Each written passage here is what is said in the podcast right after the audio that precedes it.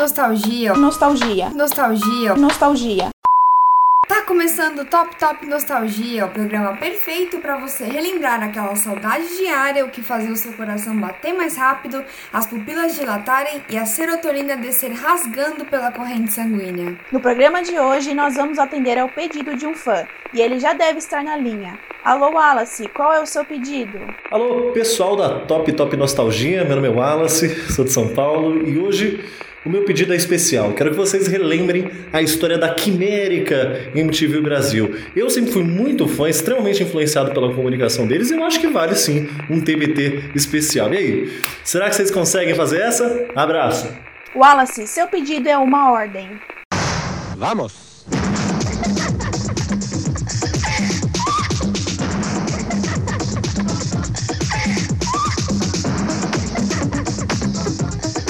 Hoje é dia de MTV. Vamos relembrar a trajetória desse canal de televisão brasileiro que assopra velhinhas em 2020 e comemora 30 anos de existência. Mas calma, primeiro a gente precisa contar de onde ela veio para depois contar para onde ela foi. A MTV americana foi quem ditou as regras. Ela surgiu no ano de 1981, nos Estados Unidos, sob o comando da Warner Amex Satellite Entertainment. O nome é complicado, mas o que é importante destacar é que ali nascia uma história. Primeiro, a MTV teve o nome MTV The Music Channel, já que tinha como foco principal a exibição de clipes musicais e tendências do meio cultural. E por fim, MTV Music Television, nome que permanece até hoje. Com o sucesso da MTV, o grupo Abril e a Viacom decidiram trazer a mesma essência do canal norte-americano para o Brasil. Foi aí que nasceu a MTV Brasil, no dia 20 de outubro de 1990. Olá, boa noite! Salve, salve, rapaziada! E aí? Cheguei na MTV! Sim, sim, sim, Salabim! Em um sábado, pontualmente ao meio-dia, acontecia a primeira transmissão da MTV Brasil com a apresentadora Astrid Fontinelli. Oi, eu sou Astrid e é com o maior prazer que eu estou aqui anunciando para vocês que está no ar a MTV Brasil. 20 milhões de reais foram gastos para montar a estrutura do canal nos primeiros anos. A aposta do Grupo Abril e da Viacom era grande, assim como a influência que as empresas construiriam a partir dali. A MTV foi a primeira rede de televisão segmentada do sinal aberto. Com uma proposta ousada e diferente do mercado, ela atraiu o público jovem pela música.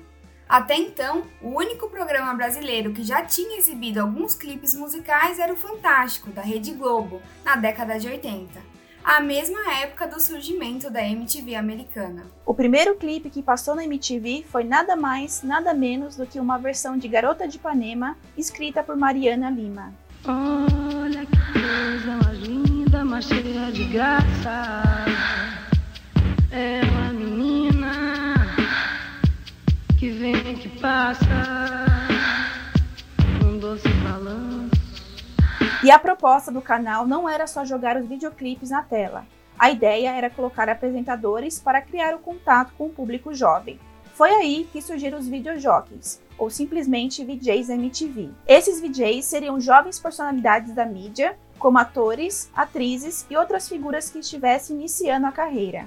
Basicamente, eles queriam tudo novo. Em entrevista para o documentário A Imagem da Música, os anos de influência da MTV Brasil, da Crua Produções, a ex-VJ Marina Persson, que fez parte da MTV entre 1995 e 2011, disse que o maior diferencial da emissora foi a questão do jovem. A MTV Brasil, quando ela chegou, ela veio como uma espécie assim de, de grande novidade de uma TV jovem, feita por jovens, para jovens, estavam falando a mesma língua que eles. Para cada fã da MTV existe um VJ favorito. Os apresentadores eram autênticos e cada um tinha um estilo diferente. A MTV deixava que eles colocassem um pouco de si mesmos ao apresentar os programas, um hábito que hoje em dia pode ser mais difícil de encontrar na TV. Oi, eu sou o Zeca Camargo e a gente está começando o Semana Rock. Aliás, um Semana Rock especial, porque esse é o número 100. E o Disque MTV dessa sexta-feira está começando agora, já entrando no final de semana. Que maravilha, hein?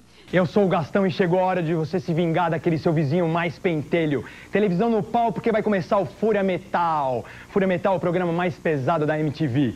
Este é o Top 10 dos Estados Unidos. Meu nome é Thunderbird. Uma boa tarde. Luiz Thunderbird, Marcos Mion, Zeca Camargo e Sabrina Palator são alguns dos VJs que ocuparam as telinhas e invadiram as casas de milhares de jovens diariamente. A receita de sucesso da MTV parecia ser perfeita: música, videoclipe, linguagem descolada, velocidade e apresentadores jovens. O que falta? É claro que uma vinheta. Mas não era só uma. A MTV se destacava por criar como água várias vinhetas, sempre com um jeito debochado e até irônico de retratar a própria marca.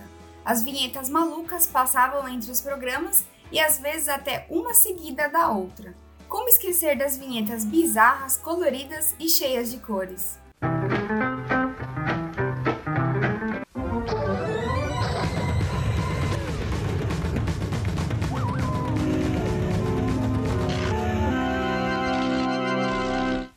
Legal é que em toda a vinheta o logo da MTV aparecia e tinha destaque, porque no final o objetivo era reforçar o poder da MTV e fazer com que o público se lembrasse.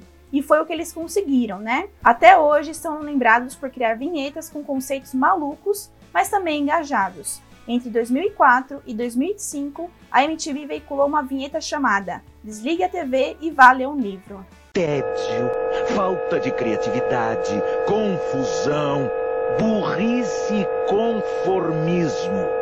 Desliga a televisão e vá ler um livro. O canal literalmente parava a programação e exibia a mensagem por 15 minutos, duas vezes ao dia, no início da tarde e no fim da noite, momentos de maior audiência. Era uma campanha pró-leitura, um incentivo direto para os jovens buscarem os estudos e o conhecimento. Na época, a vinheta teve grande repercussão nacional e internacional. Nos primeiros oito anos de vida, a MTV ainda não tinha gerado lucro. Manter apenas os videoclipes era caro e não dava retorno para as programadoras. E então a MTV se reestruturou. Criou programas fixos em horário nobre para fidelizar o público que já assistia ao canal e conquistar novos espectadores. MTV orgulhosamente apresenta Hermes e Renato.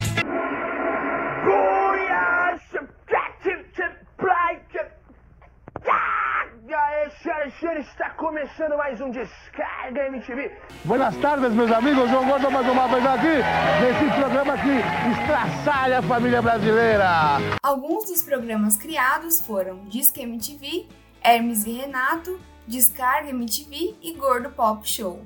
Esses programas tinham como base o amadorismo e a estética trash, em tradução livre, uma estética lixo. Mas calma, era chamada de lixo porque não tinha tanta preparação e acabamento. Os VJs muitas vezes improvisavam um roteiro e quase nada era ensaiado. Além disso, os cenários eram simples ou então bregas, por vezes feitos só com o famoso fundo verde.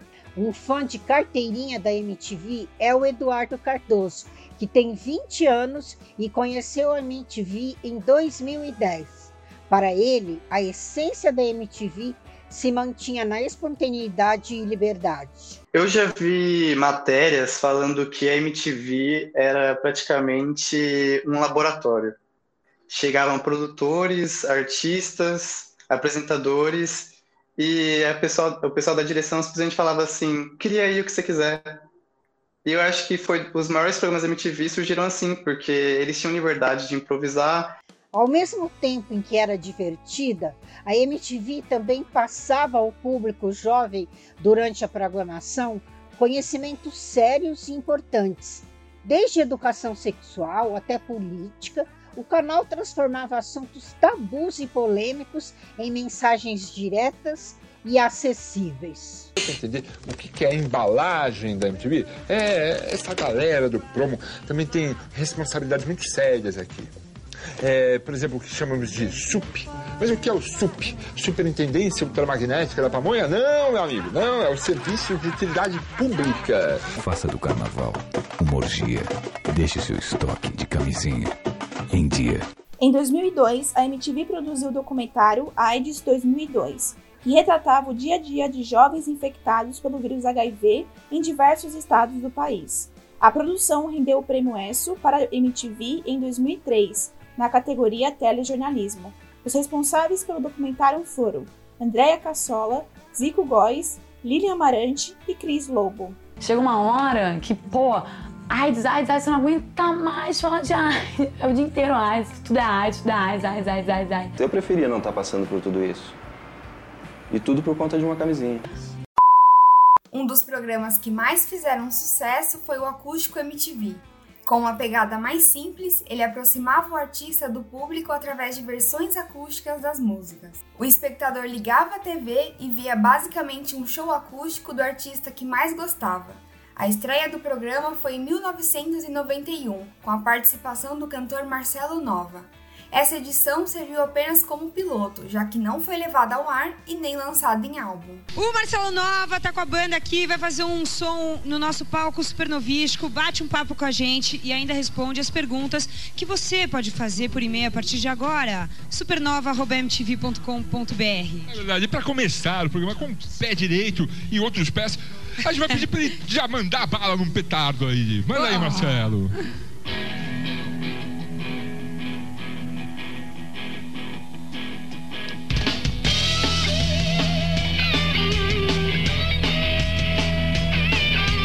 Tenho varrido todas as folhas da minha porta. Agora a gente vai falar com o ex-produtor da MTV, Mário Bastos, que começou a trabalhar lá em 2009 e ficou até os últimos suspiros do canal na TV aberta. Para ele, o Acústico MTV teve uma receita de sucesso. O acústico, ele era, na minha opinião, assim, eu acho que grande parte do sucesso vem por essa pegada mais, é, mais clean, né? Mais próxima também com o artista. E, e porque ele custava pouco. Por incrível que pareça, ele, ele era um dos programas mais baratos de se fazer. Então você tinha um grande nome da música. É que nem um programa de variedades. O programa de variedades, ele existe que ele dá muito retorno e ele é barato.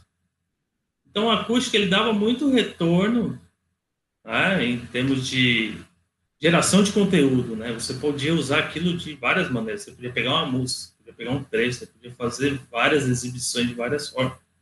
Várias formas, e era simples de fazer. Tem que ter as câmeras, a plateia, uma produção ali, né, de palco ou não, Em 2007, o programa foi interrompido e o motivo da parada não foi divulgado para os fãs. Só em 2010, em comemoração aos 20 anos da MTV Brasil, que o programa foi retomado.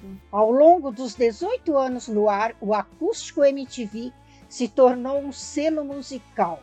Para a indústria fonográfica brasileira, o programa levou o mercado musical ao auge. Assim como os outros programas da MTV, o acústico era a fonte das novidades e o lugar em que os artistas mais queridos estavam. Mas tudo que é bom dura pouco.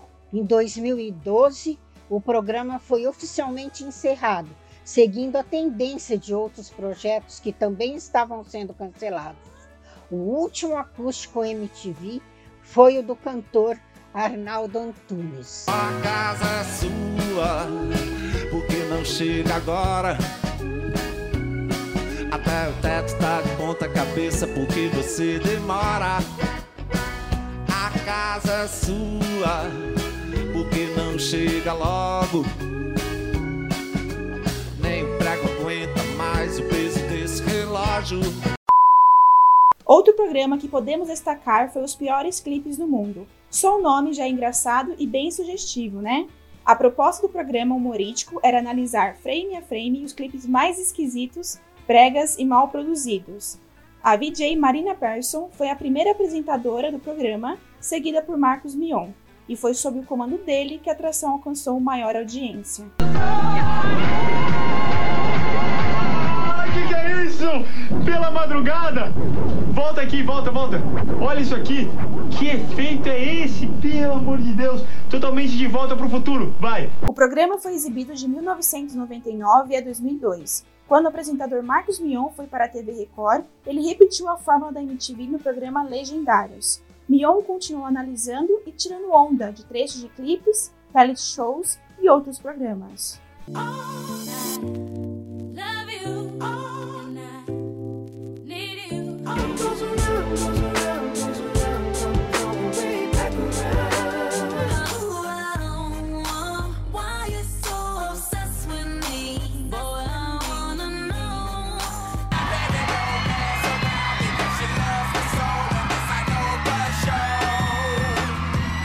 Quando tem música, tem premiação. Em 1984, a MTV americana criou o Video Music Awards, mais conhecido como VMA, para premiar toda a galera do mundo artístico. Categorias como Clipe do Ano, Melhor Performance, Melhor Coreografia e Descoberta do Ano são premiadas. Em 1995, a MTV Brasil trouxe uma proposta parecida com o VMA e criou o Video Music Brasil, em abreviação VMB. A primeira edição contou com a votação do público geral e um júri especializado para as categorias técnicas. Ao vivo, via satélite para todo o Brasil. Senhoras e senhores, está no ar o Video Music Brasil 2000. Segundo o produtor Mário, que trabalhou nos bastidores de três edições do prêmio, existiam muitas diferenças entre a versão americana e a brasileira. Os alicerces do programa, do programa em si eram os mesmos, né? Só que eu acho que tinha mais liberdade. É, escrachava mais, sabe? Era mais zoeiro do que o dos caras. Tinha a MTV no principalmente no, acho que no pro final ela teve um quê muito de humor para tudo. Então isso começou a ser levado para os MBs também. Então tudo era tiração de sal, tiração de onda e, e né, dar uma aloprada geral. Então, sim, era bem diferente no quesito assim. Era mais livre, né? Não tinha todos aqueles protocolos e tal, não sei o quê. E os artistas também estavam super afim de entrar nessa onda.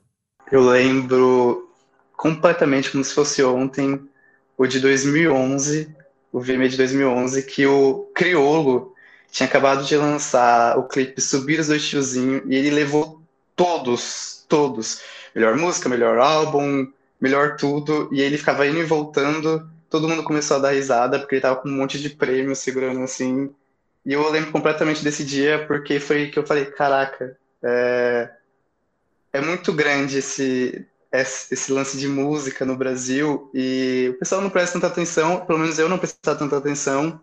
E depois daquele dia eu comecei a acompanhar mais o rap, comecei a acompanhar mais o rock nacional, comecei a acompanhar mais todos os estilos de música que estavam lá presentes e propriamente os artistas também, né? Porque a gente consome, hoje em dia é normal a gente acompanhar os artistas nas redes sociais, mas na época não era tão fácil assim.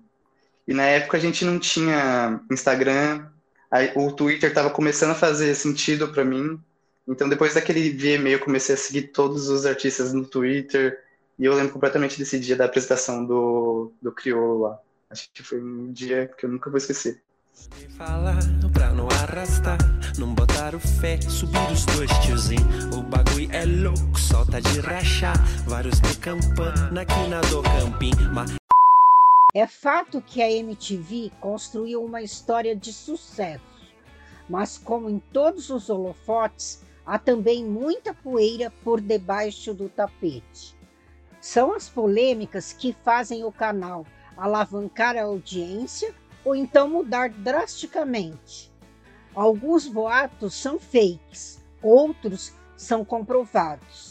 Mário confessa que acompanhou de perto algumas das confusões mais acaloradas dos bastidores da MTV, de patrocínio perdido a beijo na escada. Pô, a gente era jovem, todo mundo era muito zoeiro. Um amigo que era diretor de um programa topou fazer uma brincadeira com o McDonald's. E a gente perdeu o patrocínio do McDonald's, entendeu? Por causa dessa brincadeira. E foi terrível, foi, foi gritaria na escada, sabe? Foi quase, foi tiro, porrada e bomba lá pra cima dele, que eu fiquei de boca aberta, assim. É, foi uma coisa bem pesada mesmo. Porque assim, os dire... a gente tinha essa liberdade de fazer a coisa e não precisar passar por esse filtro, sabe? Eu preciso ver o que você está fazendo a todo momento. Então, era o Nando Reis, que era, teve um lance com a Ana Butter, e eles se pegavam nas escadas lá que nem namorados, né? Namorados de jardim de infância. E a gente rachava o bico, a gente falava, mano, não é possível, velho. Todo dia, todo dia.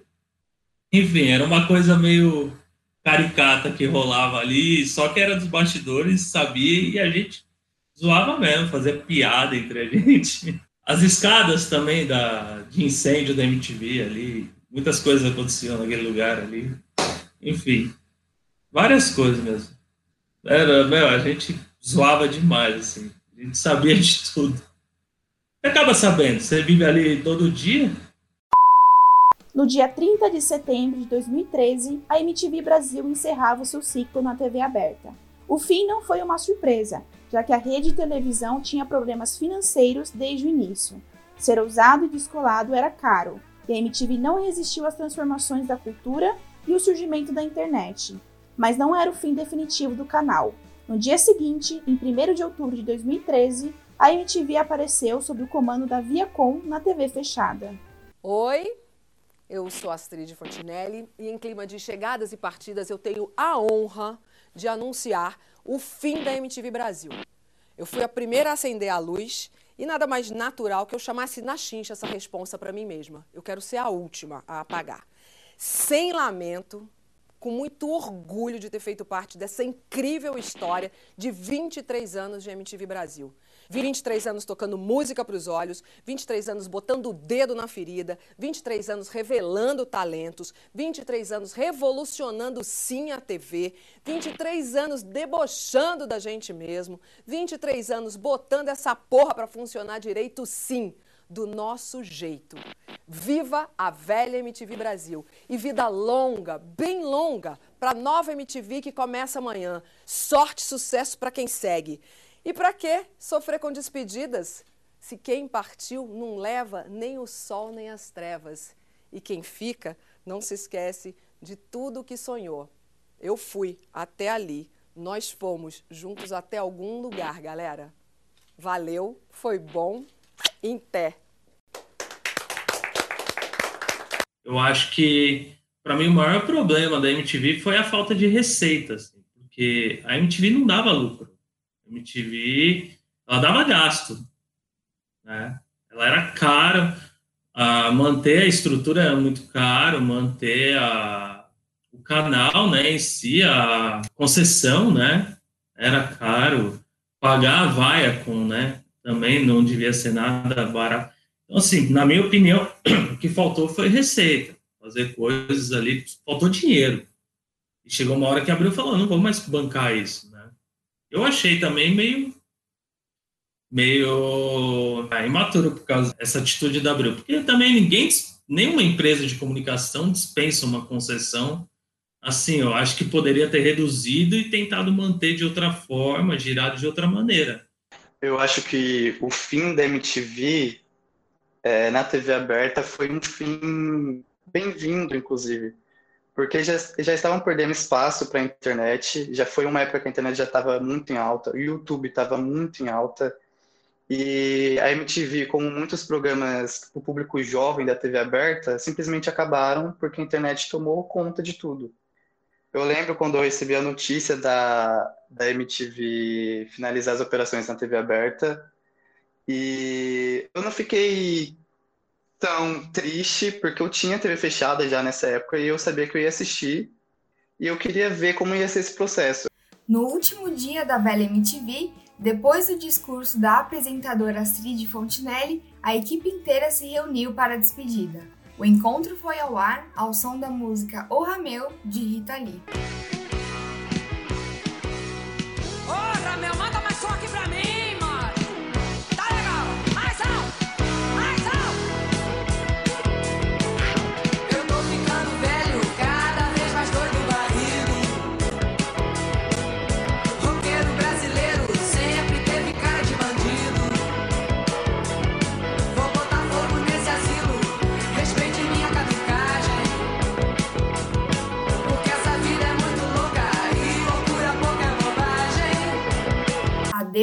MTV, feliz nova MTV.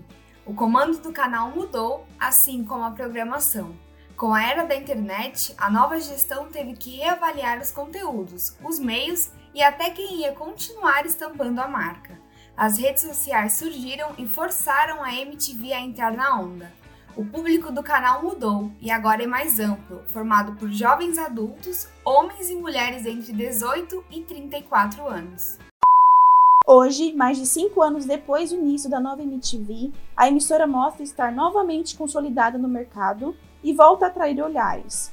Marcas como Coca-Cola, Havaianas, Samsung Galaxy, claro, viraram anunciantes e patrocinam programas e outras atrações da MTV. A premiação VMB também teve fim com a velha MTV. Sobre a nova gestão, um outro modelo de cerimônia foi criado. O MTV Miau surgiu em 2018 com personalidades da internet, linguagem de memes e piadas menos ofensivas. O conceito continua o mesmo, homenagear os artistas e produtores que tiveram mais destaque durante o ano. Uh, tá olhando para mim? Tá olhando para essa cabeça de gato falante? Então você já sabe. Começou o Miau Cat Show. Um prêmio? O Miau. Um troféu? O Miau. Um show? O Miau. Tudo sobre o prêmio desse ano sai primeiro aqui e a gente ainda relembra os momentos mais alucinantes, os prêmios mais importantes e os shows mais lacrantes. Junto com as transformações de estrutura, a nova MTV também tocou em uma questão que estava adormecida desde a antiga era. A representatividade, principalmente de raça e sexualidade, só teve espaço agora. Apresentadores negros, gays, lésbicas e outros membros da comunidade LGBT ganharam visibilidade no comando da programação. Outra grande aposta do canal são os reality shows.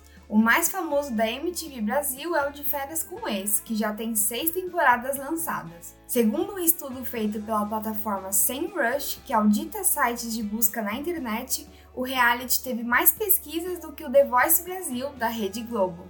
De quem? É! Tô me sentindo tenso, cara. O próximo!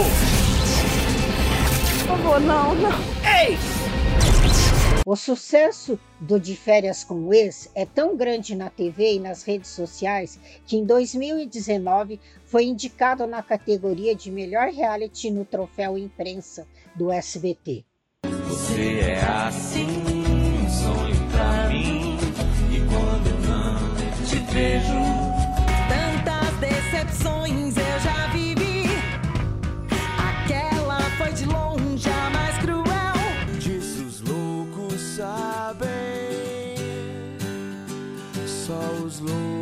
sabem. E ao meu redor a inveja vai fazendo as pessoas se odiarem mais. Me sinto só. Entre a velha e a nova MTV existem fãs, programas de sucesso e outros cancelados, polêmicas, videoclipes, VJs, prêmios, eventos, beijos, brigas, fins e inícios. Muitos dizem que a MTV nunca mais vai recuperar a mesma essência da década de 90 ou dos anos 2000. Outros dizem que são duas fases diferentes e uma não anula a outra. Mas, enquanto houver música, haverá MTV. Eu sou Gabriela Stankov. Eu sou Larissa Lopes. Eu sou Marli Galindo. E esse foi o Top Top Nostalgia, um documentário produzido por alunas do quarto semestre de jornalismo da FAPCOM. Nostalgia. Nostalgia. Nostalgia. Nostalgia.